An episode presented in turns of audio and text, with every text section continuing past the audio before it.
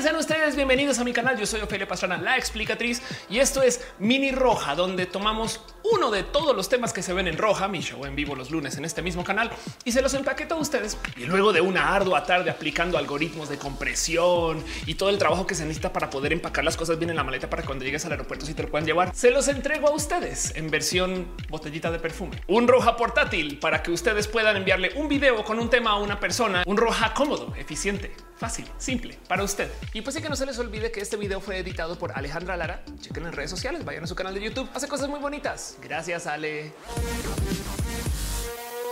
Parecería que cada vez que se anuncia una balacera en una escuela o colegio, sea en México o en Estados Unidos, aparece alguien a comentar de cómo los niños de hoy son así de violentos porque juegan videojuegos y dejando de lado lo tristes que son los eventos que llevaron a que un niño levante un arma de fuego y la lleve al colegio para hacer daño. La mera situación de que del lado de policías y políticos y sobre todo noticieros y periódicos salgan a comentar de que estas cosas suceden por culpa de los videojuegos, que también de paso implica la triste situación de llevar dos décadas de escuchar acerca de balaceras en colegios. Pero pues como sea cualquiera de nosotros o nosotras que haya jugado videojuegos, cada vez que escucha de alguien decir que sí, por supuesto que esos son los que te hacen violentos, reaccionamos de básicamente al mismo modo. Pues obviamente también queda la duda del pero por qué hablan de los videojuegos? O sea, sabiendo que hay algunos casos donde es muy evidente que hay temas importantes de los cuales hay que hablar, pero no resulta que son los videojuegos los que obligaron al niño o a la niña a llevar a su arma al colegio. Así que hoy en este video quiero por un lado atacar la leyenda del que si los videojuegos te hacen o no una persona violenta y del otro lado también me gustaría hablar un poquito acerca de cómo jugar videojuegos igual y puede ser bastante más beneficioso para ti o para mí o hasta para la sociedad. Así que arranquemos por lo que está más presente. ¿Te hacen violentos los videojuegos? Honestamente no les voy a mentir. Cuando comencé a investigar para este video, lo primero que pensé es un, pues es posible que sí en algún nivel tenemos que hablar de eso, ¿no? Afortunadamente, creo, tenemos videojuegos violentos desde hace muchos, muchos años. De hecho, hasta estaría dispuesta a decir que los videojuegos violentos de los 80s eran más violentos que los que tenemos hoy. Tanto como las películas de acción de los 80s y 90s también son horribles. Se han dado una vuelta por ver las escenas violentas de Robocop. Como que lo recordamos como películas de niños y güey, de repente ves estas balaceras súper explícitas y te quedas así de qué está pasando. Pero bueno, traigo esto a colación porque si consideramos que existen los videojuegos violentos desde los 80s y que se han hecho videojuegos violentos desde los 80s hasta hoy, pues tenemos fácilmente entre 30 y 40 años de datos para poder analizar qué ha sucedido con la violencia en este tiempo. Ahora también hay que considerar que hay un factor determinante en esto del acceso permanente a los videojuegos violentos, porque a menos que ustedes no estén enredados con la industria de videojuegos, sabrán que los videojuegos hoy no se consumen tanto como se consumían en los 90, que hoy en día la gente juega en su celular y hoy en día la gente tiene acceso a muchas opciones. Entonces cambia lo que consume y no hay como tantos jugadores como que dedicados solamente a un juego en particular. Entiéndase, si bien tenemos juegos violentos de los 80s, también hay que considerar que la mayoría de los videojuegos, sobre todo de esta naturaleza, se produjeron a eso de los 90s y 2000. Por consecuencia, debería ser racional esperar un pico en violencia cuando más juegos violentos se pudieran conseguir. Y luego así miras y resulta que los casos de homicidio en México pues no han ido al alza en esos años. De hecho, para esta misma época en Estados Unidos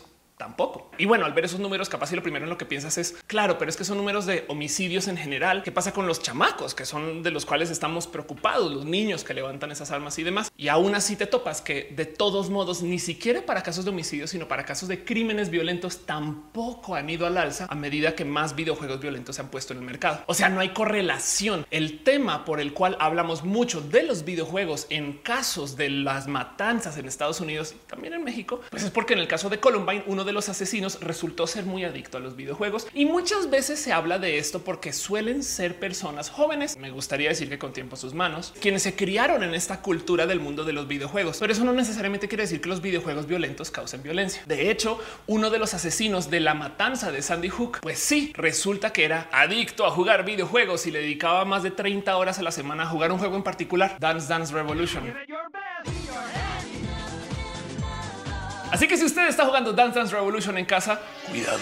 Hay algo raro de él porque la gente está dispuesta a creer que los videojuegos violentos te hacen una persona violenta. Quizás le hablo un poco a la magia del consumo de los videojuegos donde tú no necesariamente estás viendo un personaje hacer cosas, sino sientes que eres el personaje. Y entonces si el personaje es violento, por consecuencia, a lo mejor algo se te pega. Pero bajo esa misma lógica, capaz y también podemos argumentar que si una persona es violenta y tiene el videojuego para desfogar y sacar y externar esa violencia, pues entonces ya no lo va a estar haciendo en vida real. Y del otro lado también podría argumentar una que lo que está sucediendo es que los videojuegos nos hacen menos sensibles a las situaciones que pueden llevar a la violencia en sí. Pero esto es muy difícil de comprobar y sobre todo es muy difícil de ver como realidad si vemos las estadísticas de lo que está sucediendo. Entiéndase, no disculpen lo más mínimo las actividades violentas de estos jóvenes, quienes de verdad son parte de un patrón muy peligroso y muy preocupante de cosas que están sucediendo más hoy y que la neta neta no sucedían tanto antes. Digo, en México nomás más del 73% de los homicidios son con armas de fuego y esa cifra no ha hecho más que crecer en los últimos años. O no sé si lo tienen presente, pero en Estados Unidos, estadísticamente hablando, hay más de una balacera violenta por día cada año. Entiendas una balacera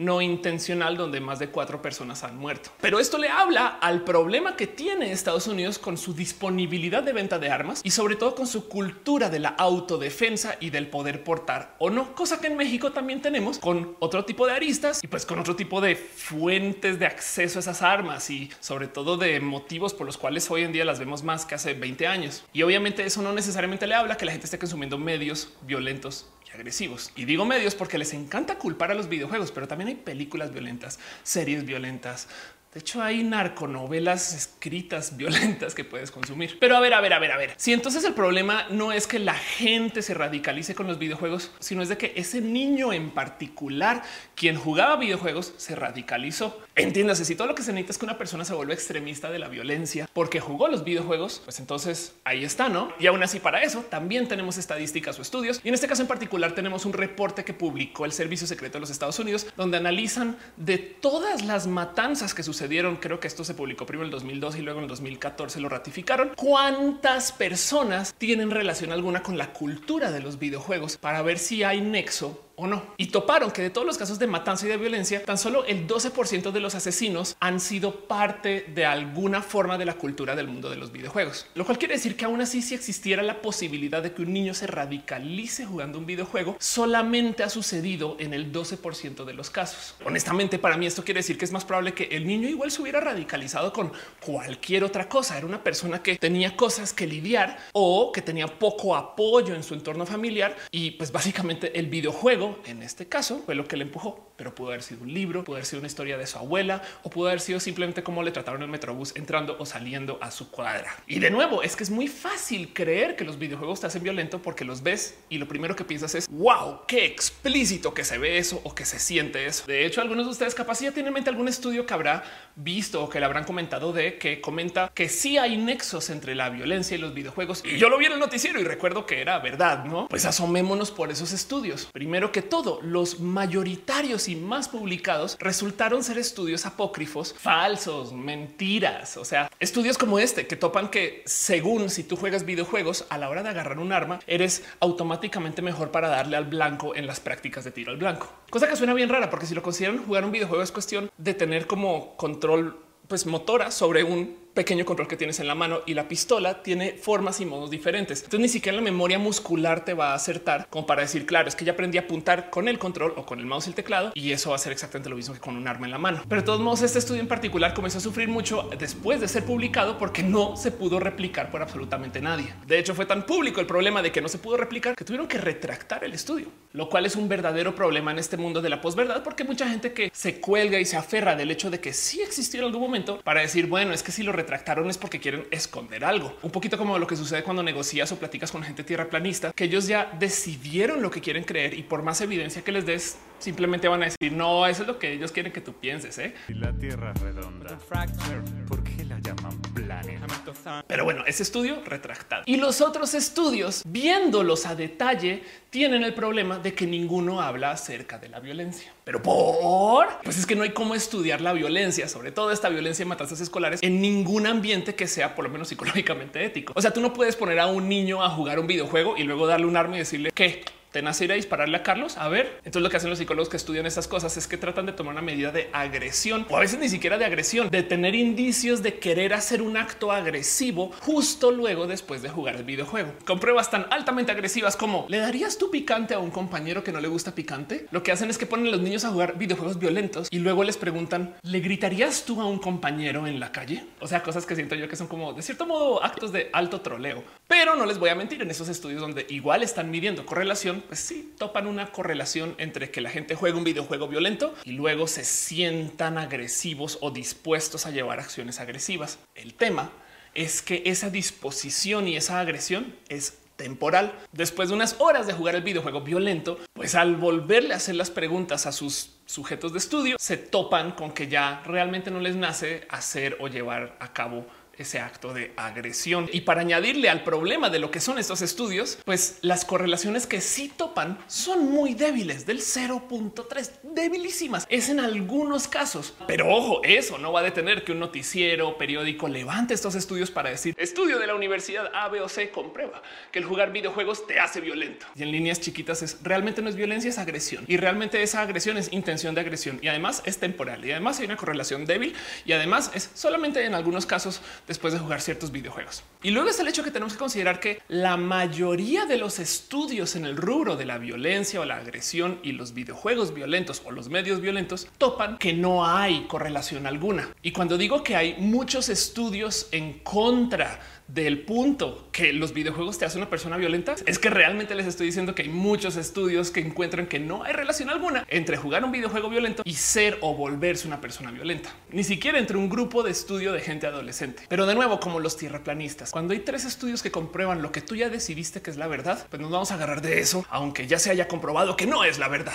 No te suelto estudio que ya retiraron. Y aún así, la verdadera prueba de que los videojuegos no te hacen una persona violenta es solamente asomarnos por el resto del globo terráqueo para ver qué sucede con los videojuegos. Porque si bien hoy en día tenemos muy presente que hay matanzas en escuelas y tenemos muy presente que hay violencia con armas y vivimos en este mundo mexicano donde todo el día te hablan del narco o donde todo el día en Estados Unidos te hablan acerca de los terroristas, la verdad es que esta no es la realidad mundial. Y a diferencia, los videojuegos sí se consiguen en todos los países del mundo. Y entonces vas y te asomas por los países donde más se venden videojuegos y lo comparas con la lista de donde hay matanzas escolares con pistolas o donde hay violencia en general y te topas más que realmente no hay distinción o relación o forma o enlace o conexión entre ninguna de las dos. Si los videojuegos te hicieran una persona violenta, los japoneses serían personas sumamente bélicas. Es evidente que es una narrativa el que los videojuegos sean violentos y además ojo que nunca se les olvide que quien se beneficia de eso es gente que trabaja en los medios y pues no necesariamente está haciendo videojuegos, porque a mí nunca se me va a olvidar que hasta que ellos se subieron las redes sociales,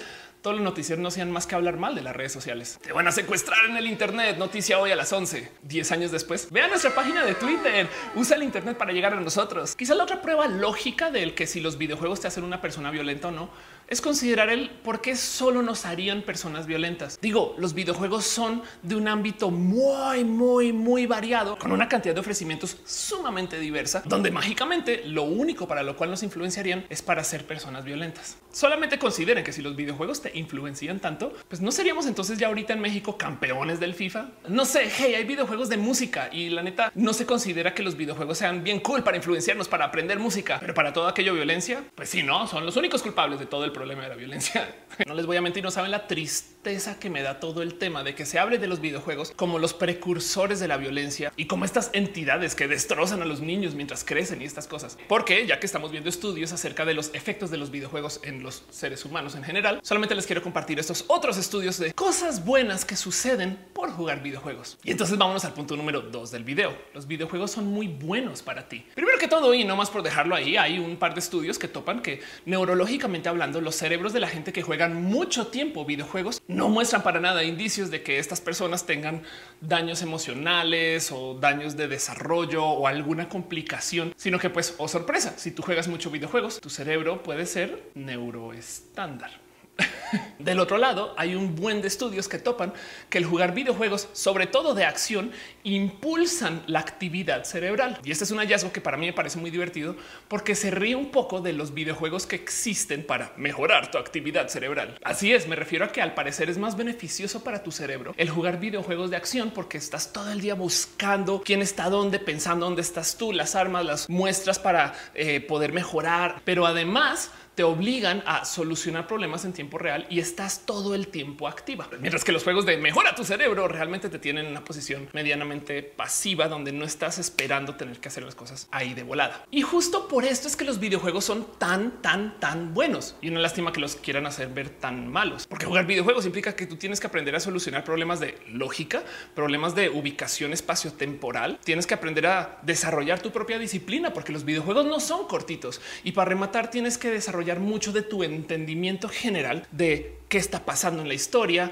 quién soy, con quién me comunico y por qué. Y eso genera capas de entendimiento de cosas que normalmente no aprendes, digamos que en la vida real, llevando actividades como, no sé, jugando Jenga en casa. De hecho, hay un par de estudios que topan que los videojuegos de por sí desarrollan tu cerebro. Digo, esto suele tener un enlace un poco más débil porque las medidas de lo que es el cerebro más desarrollado y menos desarrollado suele ser tema de alto debate y discusión, pero sí que está muy medido que la gente que es conocida por ser muy inteligente tiene una alta correlación con ser personas que juegan videojuegos. No, no más le digo por si se querían sentir bien, o sea, por echarles flores a ustedes gamers, quiere decir que son personas listas. Este tema de que los videojuegos te enseñan cosas es muy real. Hay una cantidad ridícula de historias de gente que aprendió otro idioma por jugar videojuegos, sobre todo inglés. Y hay un estudio en particular muy bonito donde ponen a gamers a solucionar un problema volando un dron con control remoto y a pilotos que nunca han volado ese dron a también solucionar problemas, también manejando ese dron por control remoto y topan que los dos dan el mismo rendimiento. Digo, yo sé que eso se presta para un encabezado como súper amarillista de jugar videojuegos es lo mismo que hacer escuela de pilotaje,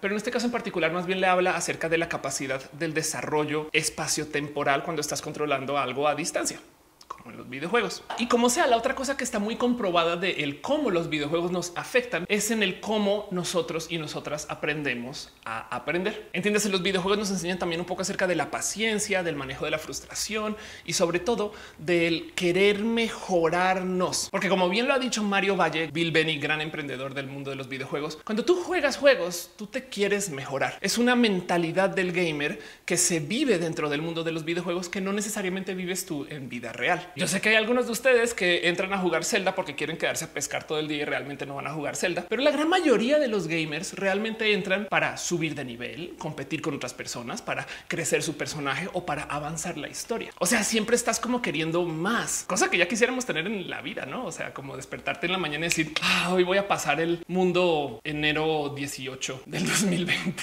Todavía no he parado con esto de los beneficios de los videojuegos. Del otro lado, también los videojuegos son el camino más rápido para llegar al espacio mental del desestrés. En esto de el cómo se pone tu cerebro cuando está en una situación bien relajada versus el cómo está cuando está estresada, los videojuegos parecerían ser el camino más rápido para desconectarte de la realidad y entrar a esa mentalidad relajada. Esto es sumamente importante cuando tú, por ejemplo, quieres considerar un espacio de alta productividad que requiera de momentos de relajarte. Me explico. Imagínense que ustedes manejan una oficina de alto intercambio bancario que maneja mucho estrés y necesitan que las personas de vez en cuando se tomen un.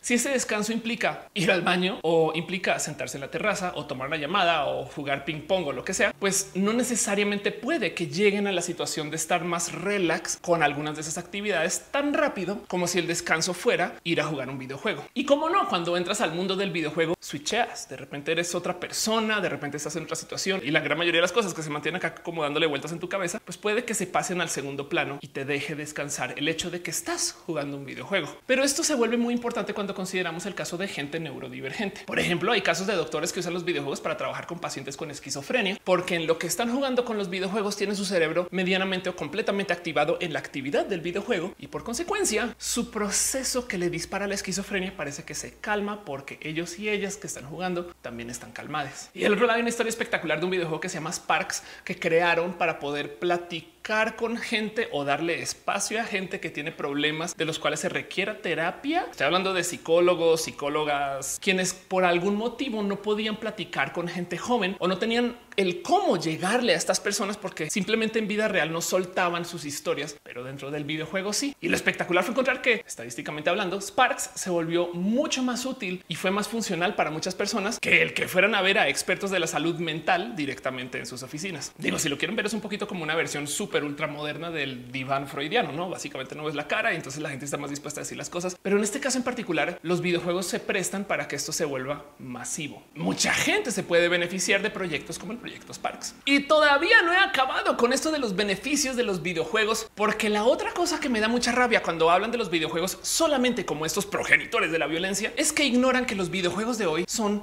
muy, muy diferentes a los videojuegos de hace apenas 10 años. Hoy en día jugamos videojuegos que son en línea y los videojuegos tienen muchas dinámicas para lidiar que hay muchas personas conectadas a los mismos servidores para jugar el mismo juego. Una de estas en particular, que es mi favorita, es que los videojuegos de hoy están diseñados para que juegues con roles de personaje. Son juegos en equipo, entonces tú puedes jugar con un rol que sea, por ejemplo, el rol de apoyo. En un juego de guerra esto quiere decir que tú serías, por ejemplo, el doctor o el enfermero o la doctora enfermera quien está ayudando a que los chingones puedan ganar la guerra. Pero de cierto modo, si ellos ganan, tú también. Un poquito como el fútbol, hay delanteros, hay defensas, hay arqueros y cada quien tiene su rol. Entonces esto quiere decir que los juegos optimizan para que se gane en equipo y por consecuencia los mejores jugadores no son los que tengan la mejor capacidad mecánica de juego o la mejor capacidad estratégica de juego, sino los que sean más capaces de jugar y coordinarse en equipo. Esto quiere decir que los juegos entonces fomentan que la gente se aprenda a comunicar y que aprenda a ceder y que de repente están jugando roles, aprendan a que la gente juegue estratégicamente dentro de sus roles. Sí, por supuesto que ayuda mucho que seas una persona mecánicamente buena para el juego y que tengas mucho talento para poderlo jugar y disparar y hacer estas cosas, lo que sea que tengas que hacer. Pero al otro lado, si entras con una indisposición a platicar con tus compañeros, muy probable que te vaya mal. Ahora imagínense si en vez de satanizar a los videojuegos, se les más bien hablar a los padres de que jueguen videojuegos con sus niños, sobre todo en línea, pues sería espectacular de ver las dinámicas que se podrían formar por el mero hecho de que jueguen en familia. Me imagino una situación súper tierna de un niño o una niña jugando DPS y su mamá o papá jugando support para que le vaya bien y que entonces por medio del juego puedan platicar o acompañarse y sea exactamente lo mismo que salir a jugar el foot o el tochito aquí con el niño acá afuera pero pues dentro del espacio del videojuego, cosa que de hecho no saben cómo me rompe el corazón cuando veo que algún niño muy chiquito está jugando videojuegos y que sus papás como que no se enteran, que es como el equivalente a mandarlo al parque o al jardín solos y ahí verán ahí que se defiendan, porque mucha gente en el espacio en línea con quien pues está platicando y no, y sería chido por lo menos moderar o observar eso un poquito, no como padres, digo. Pero no, los medios se encargan de decirle a los padres, los videojuegos son los malos. Todo lo malo que le puede pasar a su familia, a sus niños y a ustedes es por culpa de esos juegos. Porque la otra cosa, esta lista nos acaba, que es muy buena de los videojuegos es que gracias a que estamos jugando en línea, hoy en día la gente está extremadamente expuesta a la multiculturalidad del mundo en línea. Si les dijera la cantidad de veces que entro yo a jugar solamente con fines de querer escuchar gente hablar. Y pues sí, pues estoy jugando y platico con ellas y ellas también. Pero del otro lado, me gozo mucho cuando de repente me dicen, sí, yo soy de Dublín, no estoy ahorita en Sydney o yo también soy una persona mexicana, pero yo en Estados Unidos y cosas así, como que de repente te enteras de muchas cosas y ojalá los videojuegos del futuro permitan que tú te proyectes un poco más dentro del juego, porque hay algunos que solamente tienen texto y entonces cuando pues, la comunicación también se vuelve medio parcial y por eso hay como tanto troleo. Pero del otro lado, parte del motivo por el cual hay tanta misoginia en los videojuegos es porque hay muchos niños o señores que se acaban de percatar que hay muchas mujeres que juegan videojuegos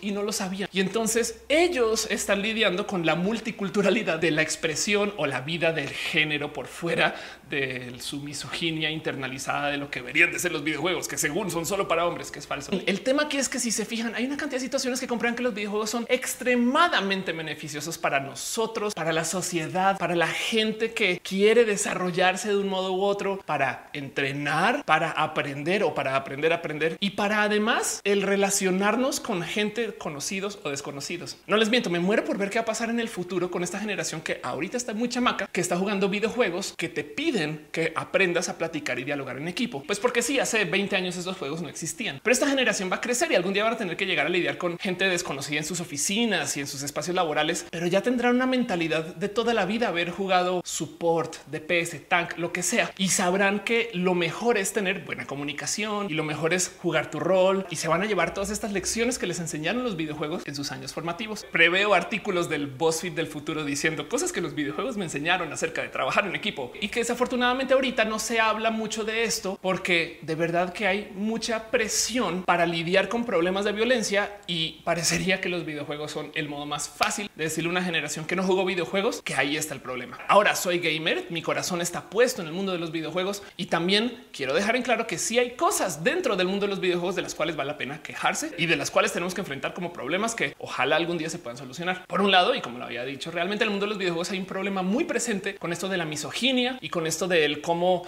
los hombres creen que deberían de dominar los videojuegos y no es verdad, sobre todo sabiendo que hoy en día estadísticamente hablando hay más mujeres jugando videojuegos que hombres. Del otro lado también hay que hablar de cómo los videojuegos de hoy fomentan la ludopatía, porque desafortunadamente tienen estos esquemas como los de los loot boxes que de cierto modo juegan como si fueran literales juegos de azar. Y hay gente que entonces, pues si bien no va al casino, juega juegos de azar en casa vía los videojuegos. Desde lo personal, yo tengo una queja muy marcada con esto de los videojuegos de hoy, que es una queja muy nerd, pero se las comparto porque esto es roja y entonces, pues si no lo puedo poner acá donde es que los videojuegos de hoy se les apremia que sean muy buenos gráficamente hablando. Entiéndase, mientras mejore las gráficas, mejor el juego. Y esto quiere decir que los videojuegos trabajan con una altísima presión para que su arte sea espectacular, pues para que se pueda apreciar dentro de esta entrega gráfica que es el videojuego. Y el tema es que mientras más explícito sea el mientras más dibujado sea el personaje, mientras más detalles te den, pues entonces de cierto modo menos usas tu imaginación para imaginarte a los personajes y las situaciones. El tema es que los videojuegos no necesariamente tienen que fomentar el uso de la imaginación para el cómo te muestran los personajes. O sea, no es Dungeons and Dragons donde de repente alguien te está describiendo una situación y tú te la estás haciendo en tu cabeza y según eso armas las piezas a ver cómo conectan, que me parece muy chido. Pero del otro lado, los videojuegos justo se tratan acerca de lo que puedas ver y sentir en vez de lo que te puedas imaginar que esté sucediendo. Y no les va a mentir, los juegos de imaginación son muy, muy, muy necesarios. One kind of play that's especially important is pretend play. It's a kind of play that you see in every part of the world in children. You may know this by other names dramatic play, dress up, housekeeping, fantasy play. Como que sería muy bonito que los juegos de cierto modo te pidieran que tú hicieras cosas en el aire con objetos que no existen y entonces de cierto modo así capaz y te estás imaginando alguna situación o no tienes que dibujarla enfrente y eso hace que tu cerebro funcione de modos diferentes. Pero ojo, esto es una queja personal porque yo hago teatro impro donde todo el día estás agarrando objetos que no existen y donde todo el día estás jugando con otras personas de adulta como si fuéramos niños y niñas chiquitas y entonces se presta para que comuniques desde el cuerpo y se presta para que juegues con cosas que están pasando aquí y no necesariamente con cosas que tienes que ver. Y siento yo que eso te ayuda a desbloquear tu creatividad y te ayuda a ser una persona que puede tener contacto, digamos que de modos diferentes que solamente lo que está ahí enfrente tuyo explícitamente presentado. Pero bueno, es una queja menor porque los videojuegos de hoy son espectaculares, guapísimos, las realidades virtuales de no mames y encima de eso la tecnología que tenemos a nuestra disposición es wow de buena. no tuve más palabras que decir, sino wow. Y entonces a todas estas, si los videojuegos son tan buenos, en lo que yo estaba haciendo la investigación para este video, me quedaba con la duda de por qué el odio, de dónde viene este odio a los videojuegos, por qué le tienen tanto repelús y por qué le salta tanto a las personas mayores, sobre todo el que los videojuegos existan en general. Y ojo, lo voy a nombrar como odio porque es evidentemente cultural el que los videojuegos no les gusten a las personas de generaciones anteriores. Toda la vida se nos ha enseñado que quien lee es una persona superior y no les miento, tener el vicio de la lectura es espectacular y te enseña muchas cosas y te acerca muchas cosas. Pero si lo piensan de cierto modo, el leer libros es un poquito como el Game Boy de nuestros abuelos. Imagínense esta situación. Si ustedes están en la mesa del desayuno o de la comida y sacan un Game Boy y se ponen a jugar, lo primero que les van a decir es guarda eso. Tú te pierdes en esos videojuegos. No me gusta porque tiene la cabeza ahí metida y no la sacas y todas esas cosas que le dicen a la gente que juegan videojuegos portátiles en familia. Si fuera un libro, la actividad física es exactamente la misma. Te metes ahí, no hablas con nadie, no compartes absolutamente nada y de hecho prefieres que nadie te moleste y nadie te diga nada porque estás ahí adentro. Pero se ve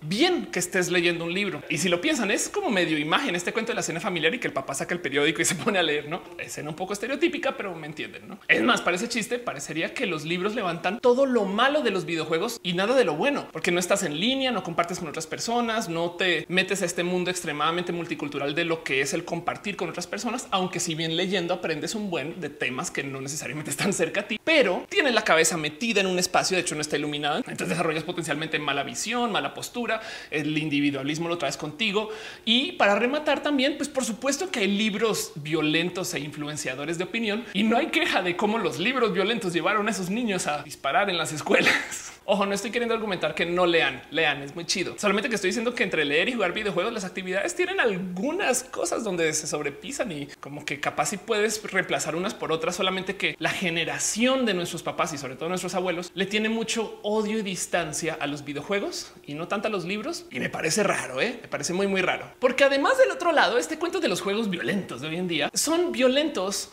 para quien no los consume. Esto es un poco raro de decir, pero consideren esto. Nuestros papás igual también jugaron juegos de violencia. No sé cómo se llama esto en su país. En Colombia le llaman la lleva. Aquí en México he escuchado que le dicen las traes. Es el juego de la evasión, donde una persona está corriendo, otro lo tiene que perseguir y agarrar. Este juego en Estados Unidos se llama Cops and Robbers, policías y ladrones. Y es un juego de fantasía de niños donde uno es el policía y el otro es el niño y se tienen que perseguir, donde hay un opresor y un oprimido y entonces se pueden poner muy violentos y donde hay historias de se lleva cuando me tiró al piso y me rompió la nariz. Digo, nuestros abuelos, nuestros papás y no sé si ustedes, pero posible y sí también de chiquitos jugaban a la guerra, levantaban la pistola y piu, piu, piu y hacían estas simulaciones de estar en guerra con alguien y ay, me mataste y se tira a piso y todas estas cosas que suceden con los niños que muy fácilmente entendemos como un juego, a menos que tengamos un serio problema de disociación social, falta de experiencia o seamos personas que tengamos alguna complicación para entender lo literal de lo que no es literal. Y estas cosas que suelen pasar en el mundo de la neurodivergencia, la realidad es que estos juegos los procesamos inmediatamente como juegos. O sea, ojo, no entendemos esto como violencia en sí, sino solamente lo vemos como un juego. Y nuestros papás nos dejaban jugar así porque ellos también lo veían como un juego, no lo veían como un acto bélico que le enseñaba a los niños a asesinar a otros niños. Y es que ahí está, para quien juega videojuegos, sabe que toda esa violencia también es un juego, a menos que sean personas que tienen algún problema de disociación o que manejen la fantasía o que no puedan conectar bien de lo literal y entonces tengan otra cosa que lidiar o que tengan alguna complicación interna que justo implica que no pueden diferenciar qué es real y qué no desde las cosas que tienen, por ejemplo, subtexto. Pero en esos casos en particular, la complicación de estos chamacos, chamacas y chamaques no son los videojuegos en sí. Y entonces aquí es cuando me topé con este espectacular estudio que topa que hay una cantidad inmensa de gente adulta y mayor que se representa mediáticamente en sus redes o en algún lugar hayan publicado cosas como personas odiantes de los videojuegos y quienes luego famosamente en público o en sus redes cambiaron de opinión. Y el por qué cambiaron de opinión es lo más interesante y es porque jugaron el juego. Entiéndase, así como los papás que dicen ya no quiero tener un perro en casa o un gato en casa y después a los seis meses no hacen más que estar con el perro y el gato encima todo el día todos felices. Lo mismo sucede con los videojuegos. El problema del por qué esta gente mayor le tiene distancia y odio a los videojuegos es porque no los ha jugado. Digo, yo sé que esto no tiene que ser un caso global y capaz si su tío para siempre hace un tío amargado y así juega videojuegos los va a odiar pero podría argumentar que en muchos casos la verdad lo que sucede es que hay una generación de gente que no jugó videojuegos y que no tuvo la oportunidad. Y entonces me queda la duda de ¿será que los videojuegos les hacen sentir viejos y mayores como cosas de una nueva generación que ellos ya no entienden y entonces los tienen por allá distantes? Y yo no me meto con eso. Para alguien que no ha jugado videojuegos en su vida, acercarse a los videojuegos es medianamente complejo. El jugar videojuegos implica tener ya cierto dominio de ok, el personaje va de lado, va de frente, los controles funcionan más o menos así. Y ni hablar si quieren jugar videojuegos complejos como EVE Online y estas cosas que son básicamente Excel animado. Pero pues como sea, los videojuegos pueden ser una tarea titánica para alguien que nunca ha jugado videojuegos, pero evidentemente no es para que admitan el miedo a los videojuegos, sino más bien que de cierto modo eso les genera repelús, distancia. Los videojuegos son esa cosa por allá rara y además es súper violenta, güey. Capaz y eso es el motivo por el cual ni siquiera se quieren tomar el tiempo de aprenderse los nombres de las consolas y los videojuegos. Ubican ese cuento de que para mi mamá todas las consolas son los Nintendos y entonces queda la duda de pero por qué no estarán más curiosos de querer entrarle a esta cosa si es tan divertida y tan buena y si yo la paso tan bien, mamá, ¿por qué no me acompañas, papá? Ven y jugamos. Y ojo, pues aquí mi teoría personal del tema es que esta es la generación que les enseñaron que si a tus papás les tocó duro, entonces a ti también te debe de tocar duro. Y son los mismos que evidentemente nos dicen a nosotros, a ti también te va a tocar duro, así no te toque. O sea, yo me encargo porque yo salí bien. ¿eh? O sea, gente que se acostumbraba a rendirse un poco ante la inconformidad con tal de vivir esta dura y difícil y compleja vida porque así nos toca. Y entonces capaz como es gente que se les crió dentro como del malgasto psicológico o el abuso personal, también capaz y pensarán un ya, pues a mí no me tocó nada de eso. Y en últimas no entenderán el que alguien pueda ser sumamente feliz jugando videojuegos. Ojo, todas estas son inferencias, capaz y simplemente les da pereza total y les parece más divertido hacer lo que sea que hagan cuando no juegan videojuegos. Pero es que me queda la duda de, pero ¿por qué entonces hay que hablar mal de las cosas que no haces o que no conoces? Es una rara es una rara lección que yo creo que merece un video solito más allá solo de roja, porque hay gente que está dispuesta a destrozar todo aquello que le sea ajeno a lo que tengan en sus experiencias de vida y demás. Porque de resto, las historias de la gente mayor que sí juega videojuegos son espectaculares. Y ojo, no es algo del futuro, no va a ser que cuando nosotros lleguemos a las casas de retiro. No, ya hoy en día hay casas de retiro que tienen conexiones rápidas al Internet para que puedan jugar Gears of War o puedan jugar Overwatch y estas cosas o esta historia de esta abuela de 88 años que juega Animal Crossing. Digo, si lo piensan, un chingo de gente tiene por ahí una tía o una mamá o una abuela que es campeona de Candy Crush o Bejeweled en el celular. Esas también son gamers y les encanta, pero como que no se ven como videojugadoras y entonces de cierto modo no entienden que los videojuegos son juegos y juegos muy buenos. Hay muchos problemas de violencia en el mundo de los cuales hay que hablar, pero no son problemas que vengan de solo jugar videojuegos. Y el distraernos poniendo los videojuegos como excusa para el por qué suceden cosas, yo creo que puede ser muy dañino, sobre todo para lo bonito que es jugar videojuegos. En fin, yo soy Ofelia Pastrana y esto es un mini roja. Muchas gracias por ver mi video hasta acá. Gracias por acompañarme. Todavía estrenando nuestro nuevo set. De hecho, ahí atrás están mis consolas de videojuegos y si alguien se comporta mal, está su caparazón azul. Compórtense. Y pues sí que no se les olvide que este video fue editado por Alejandra Lara. Chequen en redes sociales, vayan a su canal de YouTube. Hace cosas muy bonitas. Gracias, Ale. Ya saben cómo es. Aprecio mucho que le compartan este video a sus amigos, a sus enemigos, a la gente cercana, lejana, a sus tíos, primos, abuelas o a la gente que ustedes crean que se van a beneficiar de escuchar que los videojuegos son mejores cuando se juegan que cuando se les sataniza. Y sobre todo que me ayuden a que más gente vea estos videos, porque quiero hacer más de esto y mientras más me apoyen, más puedo hacer cumpliendo mini sueños con Ofelia Pastrana. Los quiero mucho.